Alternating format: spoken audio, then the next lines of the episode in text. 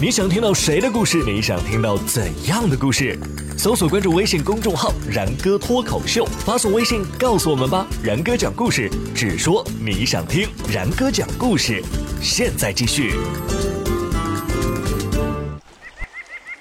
欢迎回来，世界地球日，接着为您讲述地球上的神秘故事。我的家乡湖北啊，可以说是一个有山有水的好地方。在湖北的西边呢，有一个闻名于世的神农架，而就在神农架的南边，利川市境内有一个星斗山。这个山呢，不是什么名山大川啊，也不高，但是呢，它也是第四纪冰川时期留存下来的地区之一，也是国家一级自然保护区。在这里，各种飞禽走兽是出没其间，怪事儿自然也是不少。这件事呢，比刚刚的隐身草事件啊要近这么几年，发生在一九九零年的冬天。话说这一年冬天，有一个名叫朱忠义的庄稼人，差点没吓死。这天，朱忠义的爷爷啊生了病，于是呢他就上山去采药。可是这大冷天的，山上已经下了厚厚的一层雪，要想在这雪中找到草药，着实是不容易啊。这朱忠义转来转去，不知道怎么搞的，竟然迷了路，在森林当中一直是转到了天黑，也没转出来。好在这个朱忠义啊，从小就在山里长大，适应能力还是比较强的。于是呢，他就采了一些野果来充饥啊，打算就就地找个地方啊睡上一夜，第二天天亮了再走。为了防止晚上被野兽袭击呢，他决定找一棵大树来藏身。他抬头向四周瞧了瞧。只见身旁不远处就有一棵结实的大树啊，生着茂密的树枝，正好啊可以在这树枝上睡觉。当下呢，他又找了一些啊比较粗壮的树棍啊来作为自卫的武器，然后就爬上了那棵树。爬上去之后躺下一瞧，嘿，还真挺好的。这些树枝啊正好把自己围了起来，这就不容易被野兽发现了。这朱忠义啊走了一天了，也着实是累了，所以不一会儿啊就睡着了。也不知道什么时候，朱忠义突然被一阵叫声给惊醒了。朱忠义一咕噜就爬了起来，只听得一种很奇怪的叫声传来。你说这叫声是狼嚎吧？不像。说是鸟叫吧？这鸟叫哪有这么大的声量啊？这声音是一阵紧似一阵啊，似乎在慢慢的靠近。朱忠义心想：不好，今儿肯定是遇上什么怪兽了。看来是。凶多吉少，于是他双手紧紧地握住树棍，两眼是一眨也不敢眨的盯着发出声音的方向，一颗心呢，都快提到嗓子眼了。忽然，他只觉得眼前一片红啊，一个火球直直的就向他飞了过来，他吓得赶紧是闭上了眼睛，然后趴在树杈上。可是过了好长的一段时间，什么也没发生。朱忠义睁开眼睛，抬头四下望了望。这火球呢，也已经消失了，四周又再次变得黑漆漆的，那叫声呢，也似乎渐渐的远去。朱忠义经过这么一折腾啊，浑身觉得是一点力气都没有了。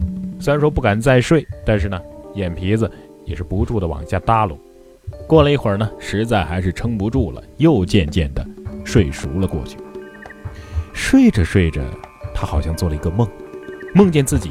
躺着的这棵树啊，着火了，火苗就这么一下子窜到自己身上，他使劲的拍呀拍呀，可是不论怎么拍，他也拍不灭。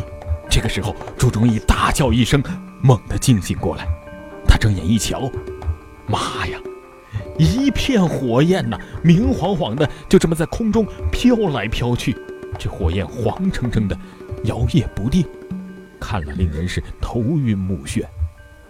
可是这些火焰呢，怪就怪在，并没有引燃大火，好几次就落在树上，可是连烟儿也没冒起来过。他吓得是浑身像筛糠一般，心想：这这这这到底是什么呀？莫莫非是鬼魂不成？想到这儿，他觉得四周啊，阴森森的，全身的毛都倒竖了起来，一股寒气裹住了他。似乎有无数的鬼魂，就这么向他扑来。这火焰是一阵儿过去，一阵儿又飘来。到了这会儿，规模就更大了。远远的看去，犹如一条飞舞的大金龙，照的四周是又亮了一大片。这怪叫声呢，也是越来越响，叫了让人听了是越来越恐怖。周忠义躲在树上是一动也不敢动啊，连大气也不敢出。可是这团火焰最终还是朝着他栖身的这棵树飘来。霎时，巨大的声音包围了他，火焰也在他的四周飞舞，整棵树都变得红彤彤的。仿佛就是在燃烧一般。朱忠义把身子紧紧地贴在树干上，好几次他都感觉这火团就贴着他的头皮掠过去，但是凉飕飕的，就像是一阵清风，竟然没有一丝热意。也不知道过了多久，天色似乎渐渐的亮了起来，这火焰呢，也渐渐的散去。怪叫声也慢慢的平息下来。朱忠义这个时候才从惊魂不定当中渐渐的缓过气儿来了。再看看四周，那叫声和火焰真的都不在了。这时候他才吁了一口气，擦擦额头上的冷汗，他从树上爬下来，赶紧逃离了这个是非之地。他就这么跌跌撞撞的在林子当中转了半天，终于找到了下山的路，匆匆忙忙的逃回了家。到了家之后啊，他把他见到的这一番事一说，众人都感到非常的惊奇，因为谁都没有听说过，更没有见过这样的事情。有人说呀，也许你碰到的那是鬼火吧；也有人说这是神明。反正啊。弄得是人心惶惶的。后来呢，有一个老猎人说了：“啊，你碰到的呀，这叫火鸟。但是呢，很少有人真的见过这火鸟。这老猎人也是听他父亲说的。据说这种鸟啊，常常是在夜间出来，通身火红，远远的望过去就像是一团火一样。但是呢，它们从来就不离开深山，不飞到外面来，所以呢，能够见到它也算是有缘了。”这星斗山有火鸟的消息，那一时间就传遍了各地，甚至呢也引起了当地野生动物保护协会专家们的注意。他们呢就组成了一个考察团，来到星斗山，找到朱忠义，请他带路去找这火鸟。